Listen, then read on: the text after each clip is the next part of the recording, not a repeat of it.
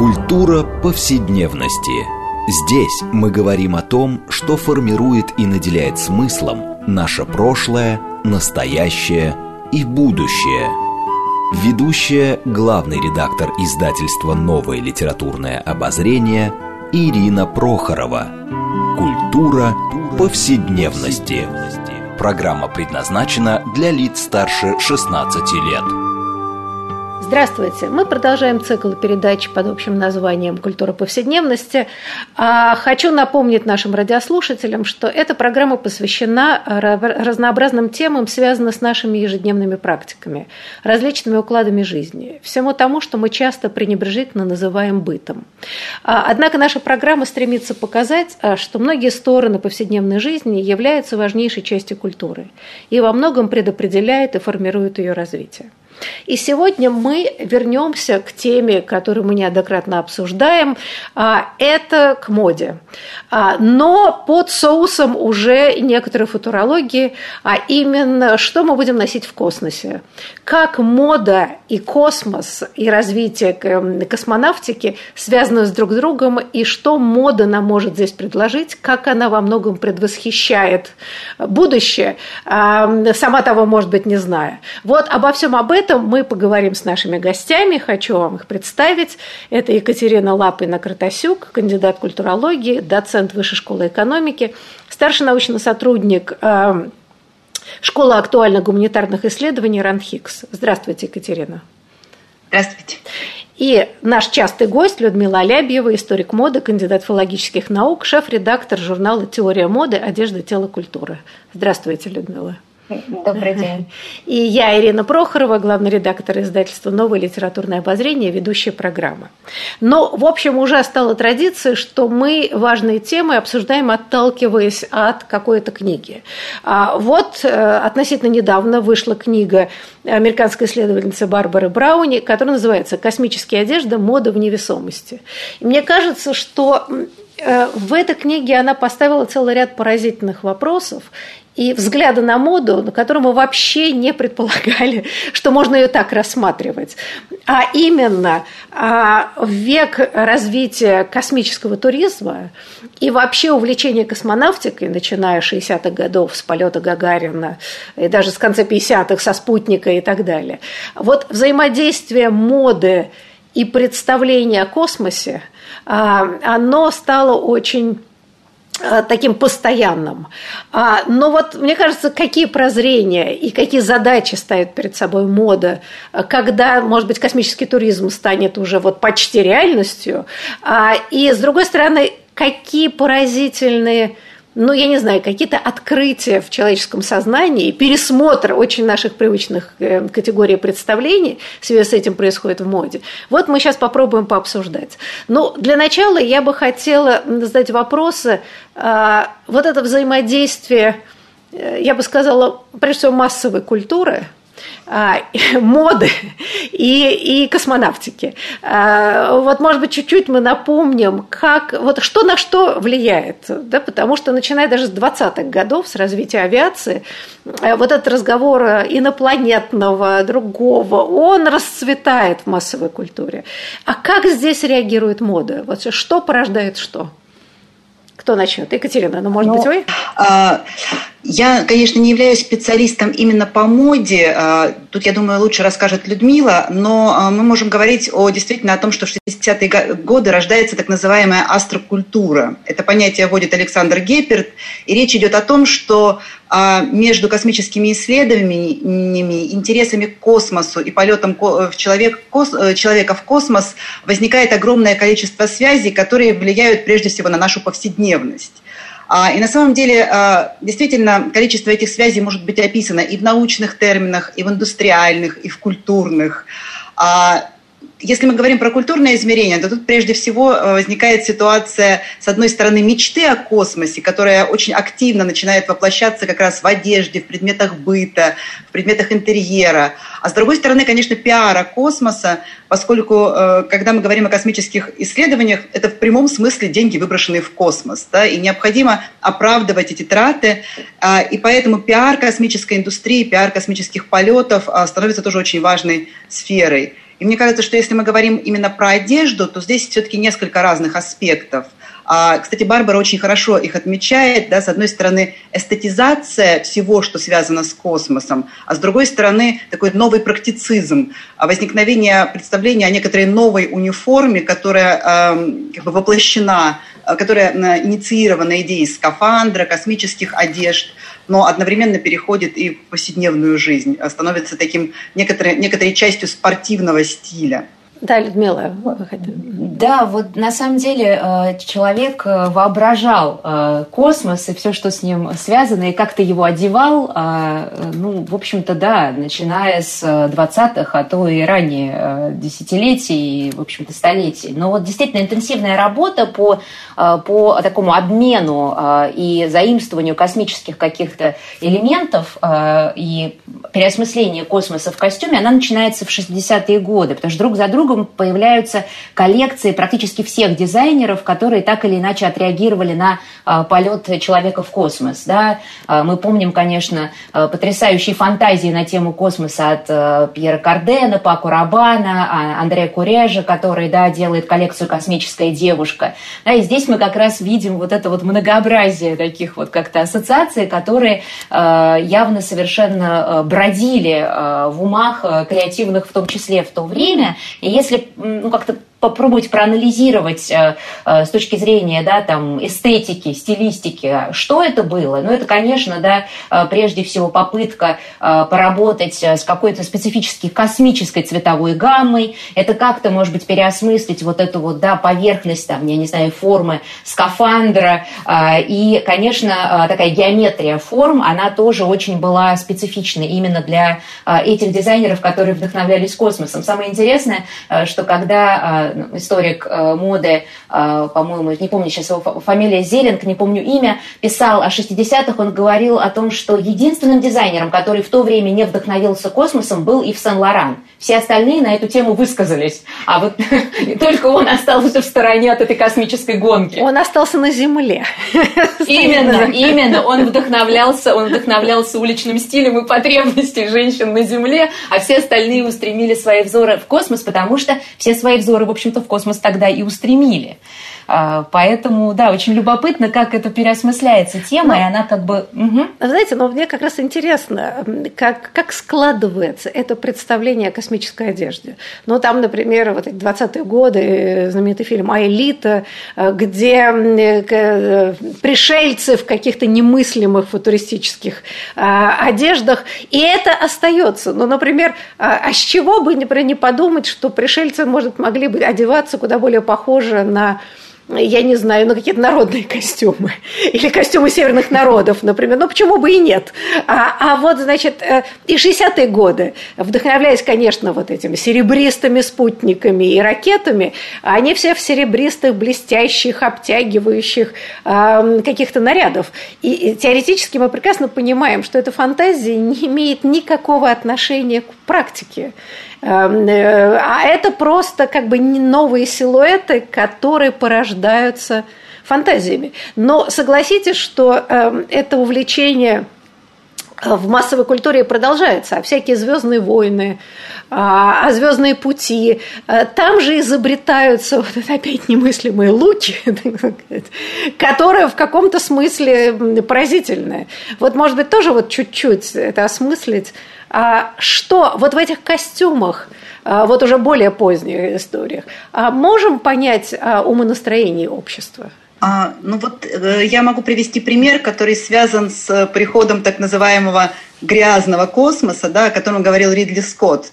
То есть, э, ну, как раз это совпало, на самом деле, с концом э, высадок на Луну. Это 70, 79 год. То есть, как раз э, вот первая фаза завершения, можно сказать, первая космическая гонка была завершена.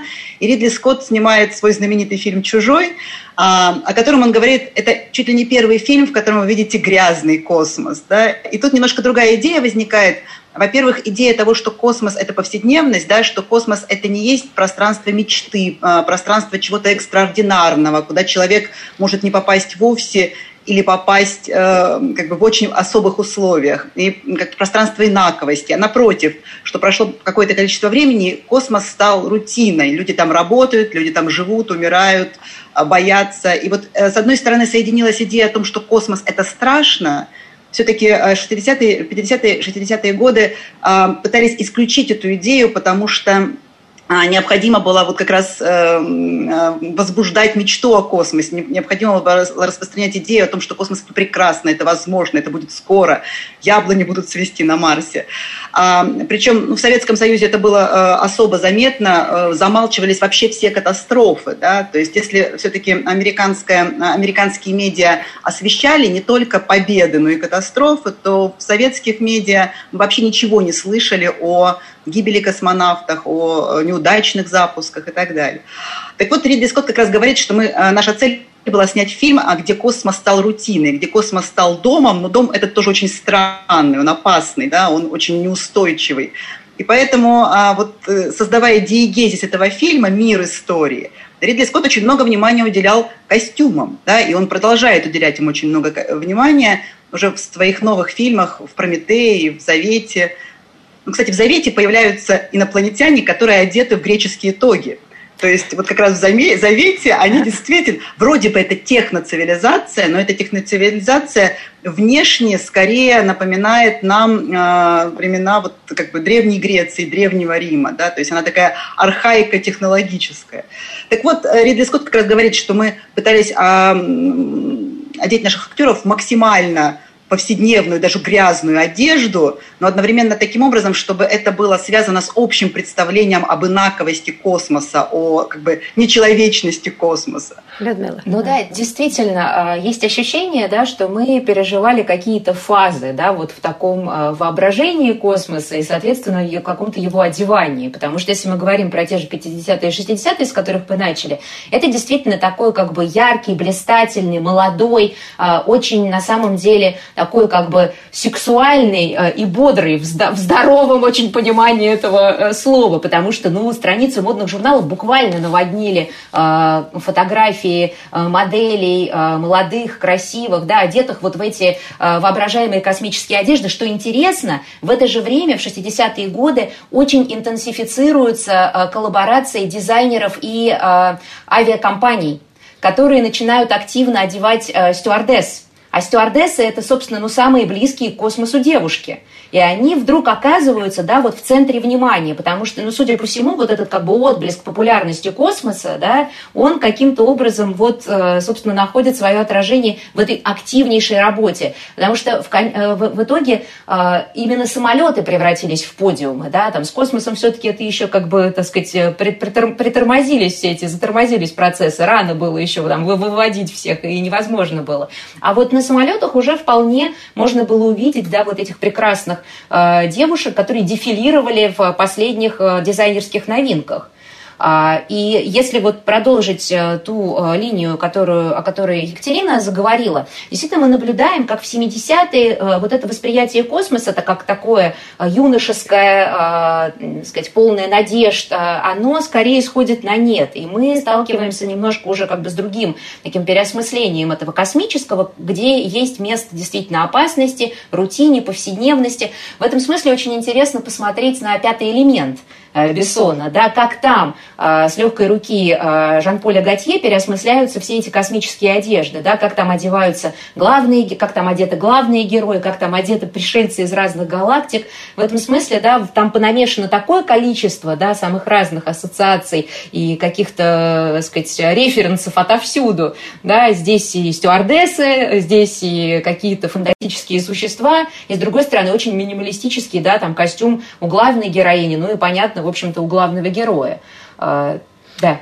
И э, да, вы знаете, это очень важный момент. Я просто вот этот перелом 60-х на 70-е и 80-е, э, мы же видим, что и вообще в, другой, в других сферах культуры э, вот этот задор 60-х, где в советское время это было под маркой оттепели, а в общем это процесс был сходный, просто немножко с другими референсами, да, переходит вообще скептицизму и разочарованию во многих вещах. Поэтому в данном случае идея космоса и связанная с ними одеждами, и образом э, космоса, оно действительно меняется очень сильно, становится куда более мрачного. А, но я просто единственное хотела сказать, что что упоминается в книге Барбары Браун «Космические одежды», а это важность том, ведь Кеннеди эм, сравнивал космос с новым фронтиром. То есть это была попытка обыграть метафору, главную базовую метафору а, американской идеи фронтира, расширяющейся бесконечно границ и так далее. Это вот космос, новый фронтир. И, соответственно, новые герои, и такой космический вестерн все прочее. А вот интересно, что ведь в Советском Союзе Э, космонавты во многом стали замещать а, теряющие свою привлекательность революционных героев. А, после войны, после разоблачения культа Сталина, а, идеология теряет свою, так сказать, привлекательность. И здесь вот эти новые рыцари, новые отважные воины а, становятся, мне кажется, очень важным таким элементом национального самосознания. В данном случае космос, ну, наверное, до падения советской власти оставался стержнем национального национальной идентичности. А, но, вы знаете, вот а, мне бы хотелось немножко перейти к теме, э, мне кажется, центральной в книге Барбары Брауна, а именно, что вот с развитием реально космического туризма, где уже не фантазии, а есть прагматические задачи, как люди будут находиться в космосе, в невесомости долгое время, какая реальная одежда – нужна людям, как профессиональным астронавтам, которые будут э, на орбите находиться и находятся уже много, много раз, так и туристам. И вот здесь, мне кажется, возникают очень любопытные вещи, которые совершенно не приходили в голову дизайнерам, ну вот эти тоги, эм, э, да, вот вся вот эта фантасмагория, вдруг выясняется, что она не имеет никакого отношения к специфике существования в космосе. А вот что, что, как, что, что главное выделяет Брауни? Какова главная проблема нахождения в космосе в системе невесомости? Люда. Ну, ну собственно, отсутствие земного притяжения, да, и в невесомости одежда себя начинает вести предательским образом, и тоги и прочие э, привычные нам э, одежды, если это даже не тога, а просто футболка, да, и юбка, или там, не знаю, какие-то брюки, они просто, да, начнут э, вместе с тобой э, плавать э, и, в общем-то, вести себя совершенно не так, как они делают на Земле. И Брауни на это действительно, да, вот указывает э, раз за разом, что дизайнеры, которые занимаются, э, собственно, разработкой этой одежды, и имея в виду, да, вот э, совершенно специфическую ситуацию в космосе, они должны всегда об этом помнить. А, и э, вот она, так сказать, когда мы, у нас была ее, был ее доклад, тоже показывала эксперименты, которые она проводила со своими студентами, чтобы проверить, как одежда начинает себя вести, ну, как бы в тот короткий момент невесомости, когда человек подпрыгивает на батуте, да, и вот эта вот динамика, эта перформативность костюма, она, собственно, да, ну вот как бы если мы посмотрим на это, на этот, на этот миг, а теперь представим, что это происходит все время, да, это тот вызов, с которым, собственно, сталкиваются дизайнеры, а, которые об этом должны помнить. И вот что интересно, для меня это было совершенно открытием, когда я прочитала эту книгу впервые, а, что а, поскольку космонавты, да, находясь э, вот в этой совершенно специфической э, ситуации отсутствия земного притяжения, они не ощущают одежду на своем теле на протяжении всего того времени, пока они находятся в космосе. И когда они возвращались обратно на Землю, они фиксировали ощущение невероятной тяжести на своих плечах. То есть вот то, что мы привычно как бы, да, носим на себе, в общем, довольно легкую одежду по, по нашим, ну, если сравнить наш опыт с опытом, э, там, не знаю, людей, которые там в 18 веке на себе все это носили, но вот теперь, если мы представим себе, что ощущают космонавты, груз одежды, они действительно чувствуют одежду на своих плечах. И это вот совершенно, конечно, удивительное такое открытие, которое нам, землянам, ну, как бы э, сложно даже вообразить.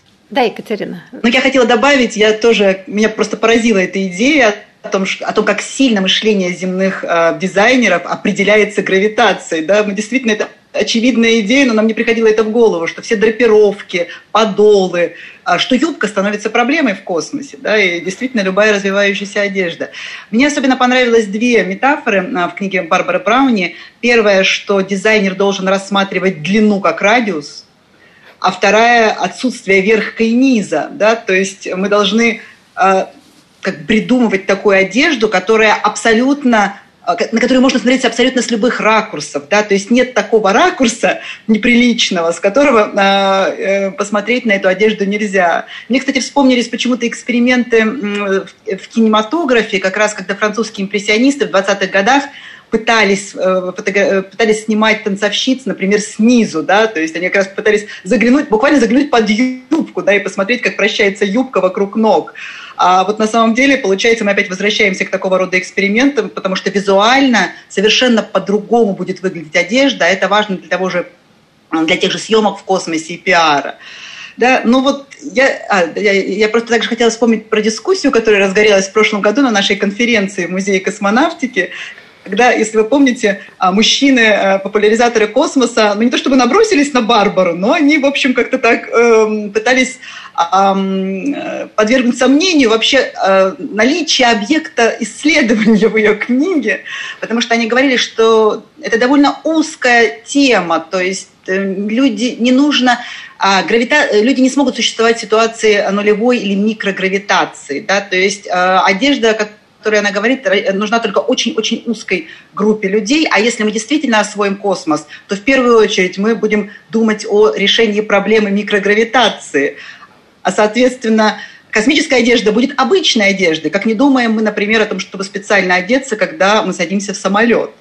Но вот мне кажется, что действительно это такая очень любопытная дискуссия, она не настолько однозначна, потому что мы можем говорить о том, что космическая одежда будет чем-то вроде униформы или чем-то вроде доспехов, будет а, предметом а, престижного потребления а, и элитных марок одежды, или будет чем-то сродни спортивной одежды, или будет вообще обыть, будет просто полный гардероб, рассчитанный на ношение в космосе. Mm-hmm. Но, конечно, мне кажется, что, вероятнее всего, и об этом, по-моему, говорила Джейн Пейвит уже, космическая одежда будет чем-то вроде элитной спортивной одежды, как, например, мы специально подбираем гардероб для горных лыж или, э, э, или во время синхронного плавания очень много внимания уделяется тому, каков будет купальник, но это не вполне повседневная одежда, это скорее действительно такой дизайн для особых ситуаций. Вы знаете, но ну, вот здесь любопытно, эм, можно долго спорить, эм, как будет развиваться, как будет решаться проблема гравитации эм, и микрогравитации и чего угодно. А, но ведь если мы э, вернемся опять же к развитию авиации, а, нельзя сказать, что мы э, одеваем обычную одежду, когда садимся в самолет. Во-первых, обратите внимание, что последнее время вообще культ спортивной одежды специально для самолетов, поскольку люди стали летать очень э, часто. А ведь раньше, когда только началась авиация, люди надевали лучшее. Это был некоторый вот эксклюзивный опыт, и садились лучших своих нарядов самолеты, их обслуживали. Это вот, вот было вполне сравнимо с нынешними попытками космического туризма. А, и более того, э, самолет потребовал вот то самых невесомых одежд, а, о чем Барбара и пишет, потому что, да, тут ограничения и багажа, и надеть на себя тяжелые вещи нельзя, потому что в противном случае вы можете просто превысить допустимый вес.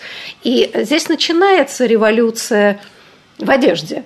Она начиналась, о чем мы говорили в прошлых э, программах, когда появились новые средства передвижения, автомобили и э, велосипеда, когда дамам пришлось снять корсеты, пышные юбки уже не очень заходили. И вот мне кажется, вот эта новая реальность, она сопровождалась революцией в сознании, а за ней и, соответственно, революции в гардеробе. И мне кажется, это очень важный фактор, который... То есть мы так быстро привыкаем к новизне, что нам кажется, что нам кажется, что это было всегда.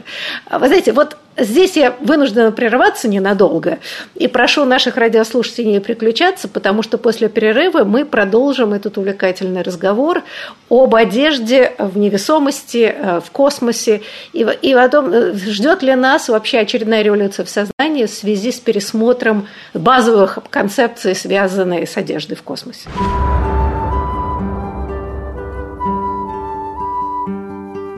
Здесь мы говорим о том, что формирует и наделяет смыслом наше прошлое, настоящее и будущее.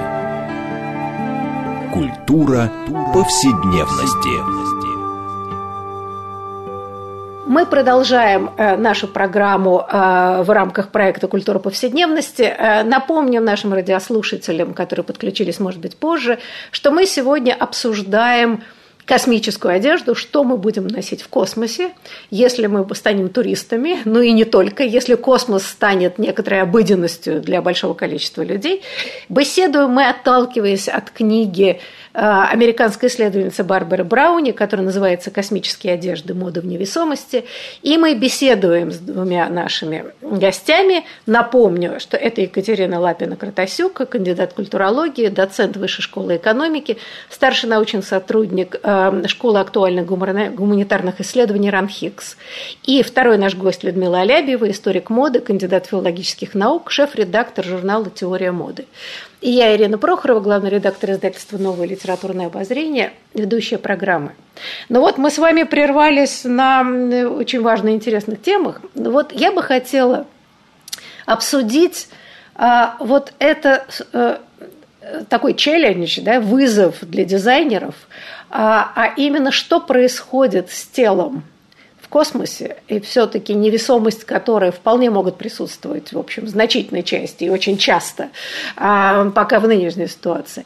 И, собственно, вот это изменение вообще представления об эстетике в связи со спецификой космических условий. Вот мне кажется, здесь очень важный какой-то момент, и, Люда, вы начали разговор а, о том, что материалы ведут себя по-другому в космосе, они меняют свои а, базовые качества. Но ведь очень важно, и мы начнем с тела, а, то, что ученые, исследователи космоса а, показывают, и космонавты это ощущают на себе, а что происходит с телом в космосе, вот самим телом, как оно меняет свои пропорции?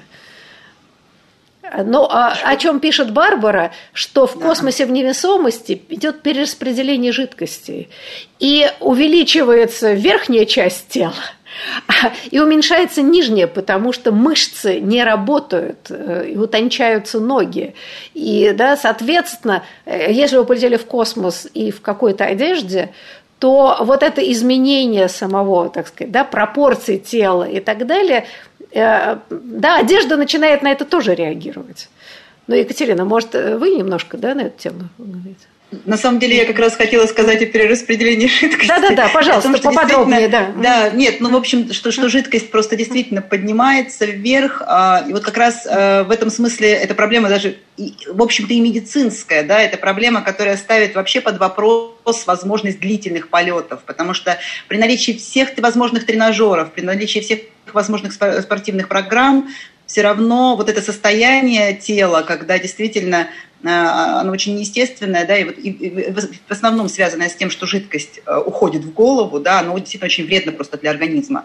А может ли одежда как-то амортизировать эту, э, эту ситуацию? Ну, не вполне, частично да, да, то есть, по крайней мере, а, она может создать ситуацию, в котором а, телу в невесомости будет максимально удобно, но, безусловно, не изменить ее. Вот поэтому тоже как бы обращают внимание на то, что насколько нам действительно нужен а, гардероб для длительных полетов, если длительный полет вообще пока все-таки теоретически невозможен, будем, будем честны, как бы не хотелось э, э, колонизировать Марс, пока это дело очень и очень отдаленного будущего.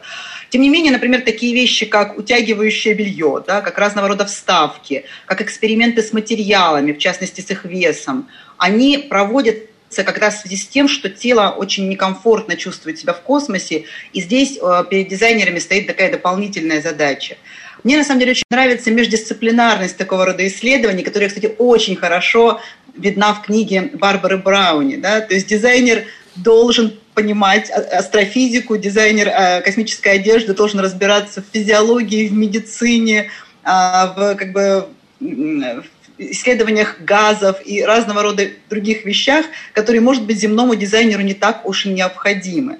Да, и поэтому тут еще возникает еще одна очень интересная вещь, что многое из изобретений которые сделаны для одежды для космонавтов, стало частью нашей повседневности, улучшила нашу жизнь. Да? То есть многое из тех изобретений, которые были сделаны для того, чтобы создать костюмы космонавтов и скафандры, стало частью медицинских программ или частью одежды корректирующей, а, которая необходима пациентам на Земле, а, которые ну, как бы испытывают некоторые трудности опорно-двигательного аппарата или связанные с э, чувствительностью, с кожными заболеваниями.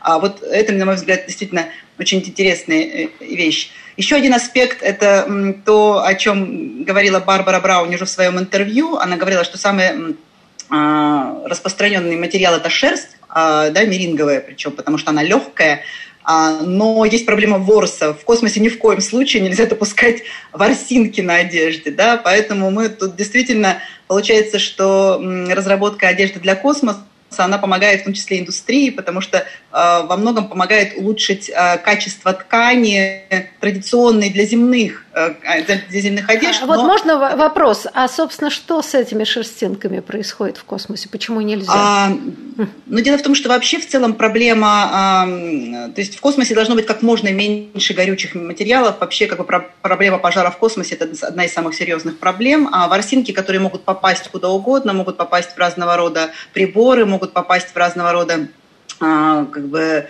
ну, в основном приборы, да, и воспламениться, это действительно очень большая опасность. Поэтому всячески избегают по возможности ворсинок, да, то есть очень, очень много работы проводится над тем, чтобы э, никаких ворсинок на космической одежде не было. Да, и э, да, еще, да, еще вопрос вот, как бы, естественного положения тела в космосе, он другой. Да? То есть если для нас естественное положение тела тоже определяется гравитацией, ну, это лежание, да, или сидение, то в космосе это поза, напоминающая э, горнолыжника, который готов замахнуться палками, да, то есть само естественное положение тела, оно другое.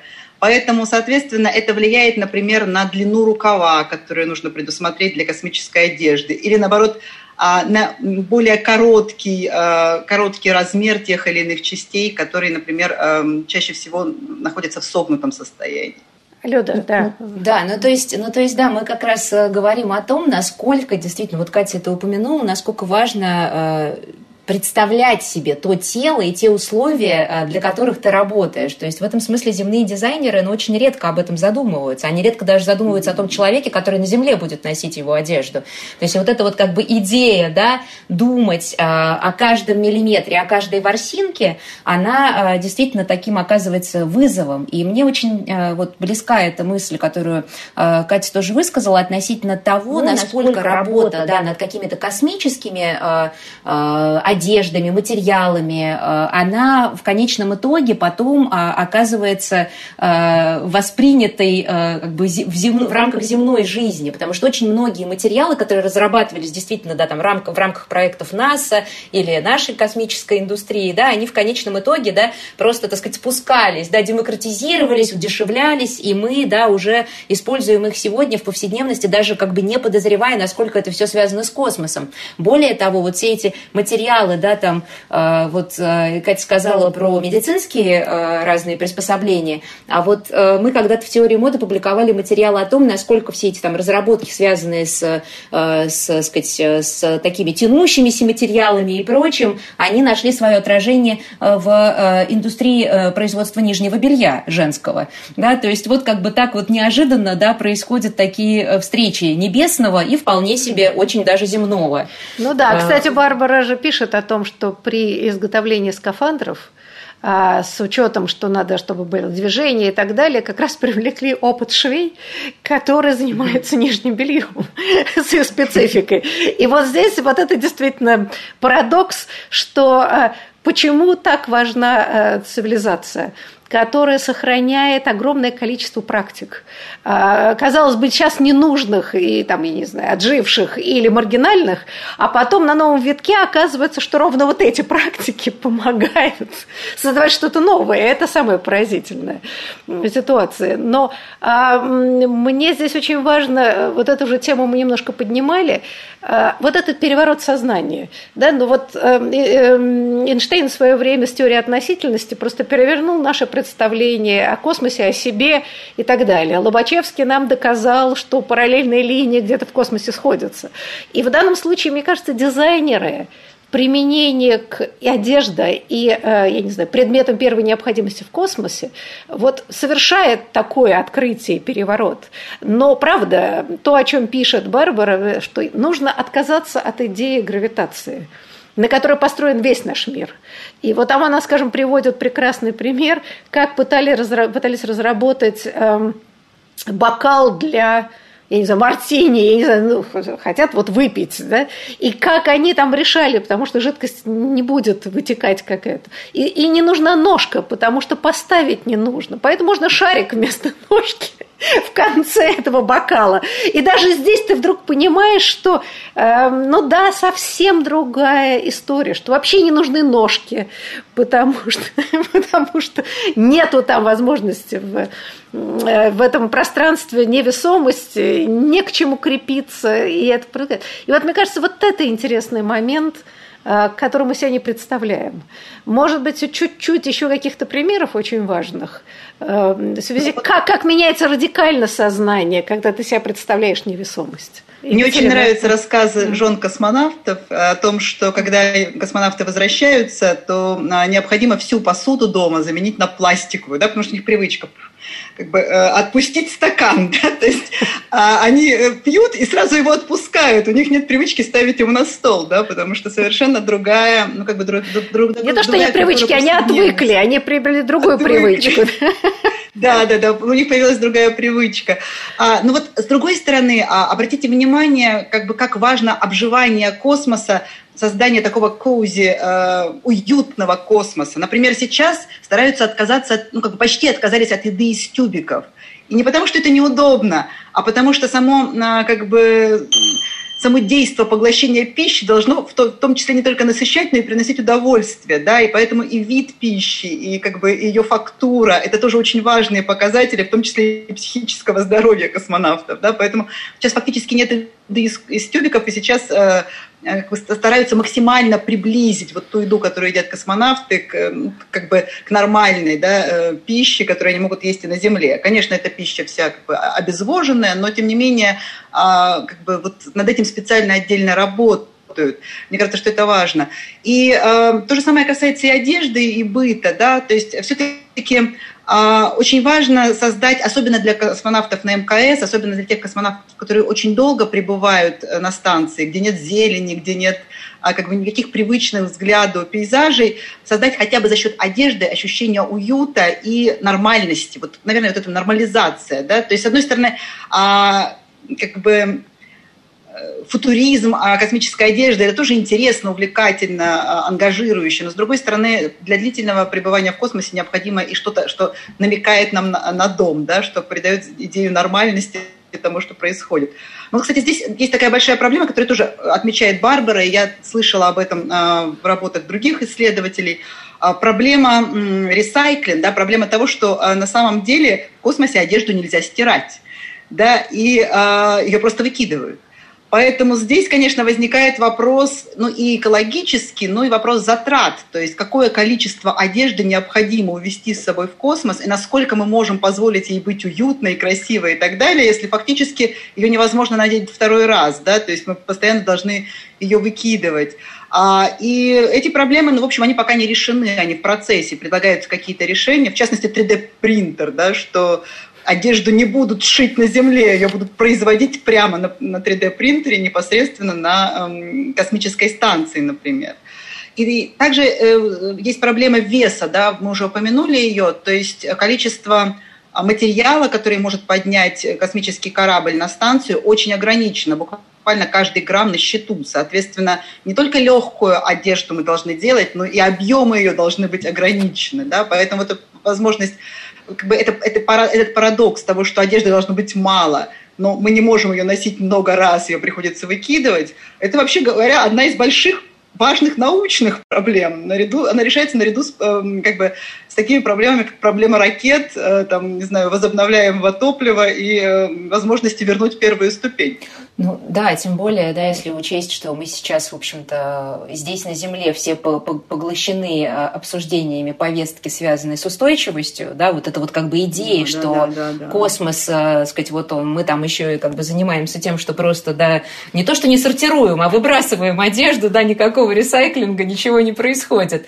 Но вот э, мне понравился очень э, как раз комментарий э, Кати по поводу э, нормализации пространства, да, и какой-то такой жизни в космосе и какого-то такого, да, привнесения уюта. Я буквально несколько недель назад смотрела видео, американская астронавтка показывала, как она на борту космического корабля пыталась, пыталась сшивать кусочки ткани, которые она взяла с собой, да, то есть это тоже как бы такая попытка хотя бы, да, привнесения вот этого такого человеческого измерения. Но, во-первых, сам процесс был невероятно театральный, поскольку, да, ей приходилось все сажать на липучки, потому что все вот так вот летало, и она хватала, хватала то, значит, ножнички, то еще что-то. А, и э, в итоге, да, все это, так сказать, совершенно по-другому себя вело. Но вот э, идея как бы этого всего была не только провести эксперимент того, а как я буду сейчас это все делать, но и действительно, да, вот как-то этот навык ручного труда, какой-то такой креативности повседневной, наверное, это тоже связано, да, с некоторой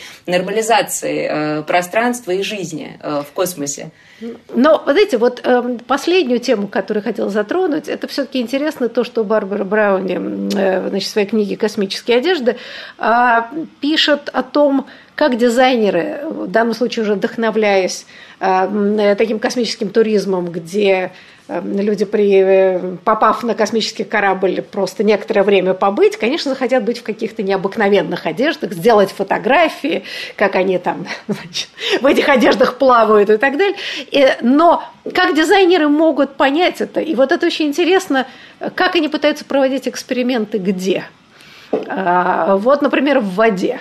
Может быть, здесь, да, вот можно поговорить на эту тему, это просто любопытно, как как ищется среда более похожая на невесомость, например.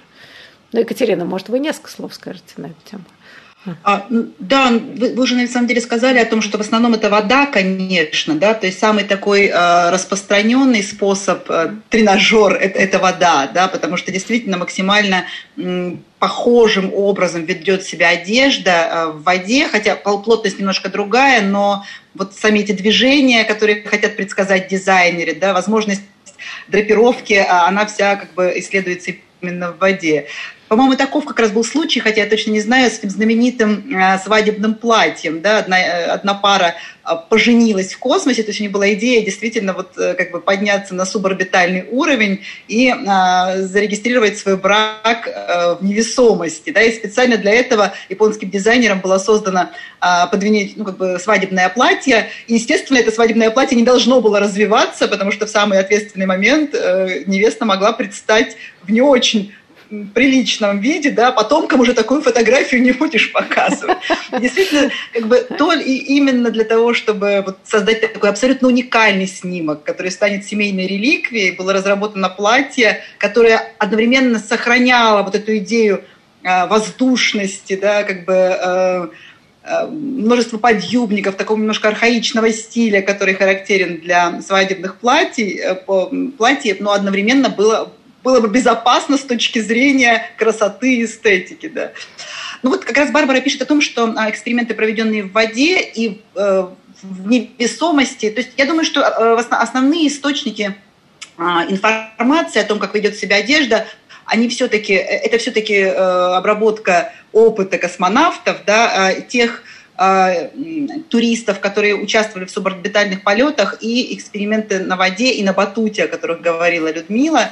А, ну вот э, как бы те выводы, к которым пришли, это что действительно а, драпировки ведут себя иначе, необходимы, Людмила тоже об этом уже говорила, какие-то специальные формы а, взаимодействия одежды и тела, потому что одежда в космосе просто не взаимодействует с телом, поэтому нужно ее специальным образом прижимать, но точно не на тех уровнях, на которых мы это делаем на Земле. Например, платье, мы не можем использовать пояс для платья, мы должны использовать что-то вроде пояса для лодыжек, чтобы на платье более или менее смотрелось как платье в космосе. Ну, то есть это будет что-то вроде хромой юбки от поля Пуаре, которая, да, вот э, такие, так сказать, при помощи, при помощи специального устройства, да, тоже здесь э, такого эластичного ремешка, или как-то это называлось, но неважно, да, то есть тоже фиксировалось вокруг колен, чтобы женщина э, делала мелкие шажки, вот как, видимо, казалось Пуаре, да, это выглядело невероятно эстетично и театрально. И вот мне кажется, да, что вот эта театральность и зрелищность для первых космических туристов, она действительно, наверное, ну, как бы будет таким самым важным, важным элементом этого опыта, да, сделать, не знаю, там, селфи, э, сказать, чтобы это там максимально э, зрелищно и эффектно смотрелось. А как уже потом дело пойдет, да, когда э, в космосе захотят проводить чуть больше времени, ну, наверное, да, произойдет, опять же, да, какая-то такая нормализация и упрощение гардероба, и его унификация. В конечном итоге, да, мы, наверное, придем к какой-то дорогой экипировке. Вот э, Екатерина об этом говорила, да, экипировка, не знаю, там, для горнолыжного спорта, но также, да, будет э, еще дороже, еще, так сказать, более сложно устроенная, но при этом, да, для путешествий в космос. Да, но ведь это очень интересно, что идея невесомости вдохновляет и художников, да, перформансы, а, вообще проблема танца, а, как работает тело. И там меня потрясло, что в невесомости, если вы начали вращаться или крутиться, даже если вы расслабляетесь, вы продолжаете. То есть тело продолжает движение. Э, и это, мне кажется, создает но действительно это такой невероятный взрыв э, креатива происходит, потому что вы действительно меняете все свои представления. И ведь очень важно то, о чем пишет Барбара Брауни, что вот, значит, структурная геометрия космической архитектуры тоже строится по принципу максимальной эффективности с учетом избыточного внутреннего давления и вакуума снаружи. И в результате возникают сферические, цилиндрические и тороидальные формы. Да? То есть, грубо говоря, никакой не обтягивающий комбинезон, а, строго говоря, кокон, видимо, да, вот если мы себя представляем одежду. А вот с вашей точки зрения, у нас осталось буквально две минуты, а может это повлиять и на восприятие ну, собственно, эстетическое, да? но ведь раньше динозавры нам казались чудовищами, а сейчас нам нравятся красивыми. Дело привычки и смещение пропорций. Вот вам кажется, вот эти идеи сферических коконов, без этого силуэта и все прочее, это может оказаться в каком-то смысле заимствовано, и мы увидим новую красоту вот в этих странных формах, никак не связанных с нашим привычным представлением о моде. Ну, ну, мне кажется, уже в моде такое происходило и не раз. Да, в 80-е годы японские дизайнеры э, привнесли совершенно новые идеи на подиум, да, противопоставив европейскому вот этому как раз обтягиванию обтягивающему силуэту, да, совершенно другие представления о работе одежды э, и тела, э, идею как бы пространства между одеждой и телом, деконструкция и асимметрия. А, так что я думаю, что может произойти все что угодно. А, тем более, что сегодня, мне кажется, вот с новой силой мы заговорили о а, какой-то о, комф, о комфорте, каком-то высшей, высшей степени комфортности одежды. Вот в наших условиях земных сегодня очень непростых, в которых мы живем, мы все больше и больше ищем одежду, которая нас будет защищать. А мне кажется, вот защитная функция, она невероятно важна. Да, вот всякий раз, когда мы говорим о космосе. Но и на Земле да. тоже есть от чего защититься. О, вот я как раз по этому поводу не могу не вспомнить замечательную цитату из лекции Джейн Пэвит, да, когда она говорила о том, что сегодня, вообще говоря, дизайнеры опять вспомнили как раз о тех самых скафандрах, да, которые были модны как аксессуар в 60-е годы в связи с ковидом. Да, то есть мы же действительно сейчас говорим про то, что нам нужно защититься – и опять возникает эта идея, то есть защита как необходимость и защита как эстетика. Мы же понимаем разницу между маской, например, и вуалью. Да, первое, нам кажется, нас уродует, второе, на самом деле придает некоторую интересность нашему образу. И мне очень понравилось, как Джейн Певит говорила о том, что дизайнеры опять подняли вот эти костюмы с, со скафандрами и начали осмыслять их сейчас уже как некоторые щитки от ковида, но заимствованием вот этой формы 60-х годов, которая, с одной стороны, сохраняет архаику, романтику космоса, тягу к неведомому, а с другой стороны, вполне отвечает нашим совершенно насущным задачам. Вот на этой оптимистической ноте мы закончим нашу программу. Значит, мы будем защищаться с элегантностью, видимо, в ближайшее время. Будем надеяться ровно на это. Я благодарю гостей. Большое спасибо за интересную беседу и до будущих встреч. Всего доброго. Спасибо большое.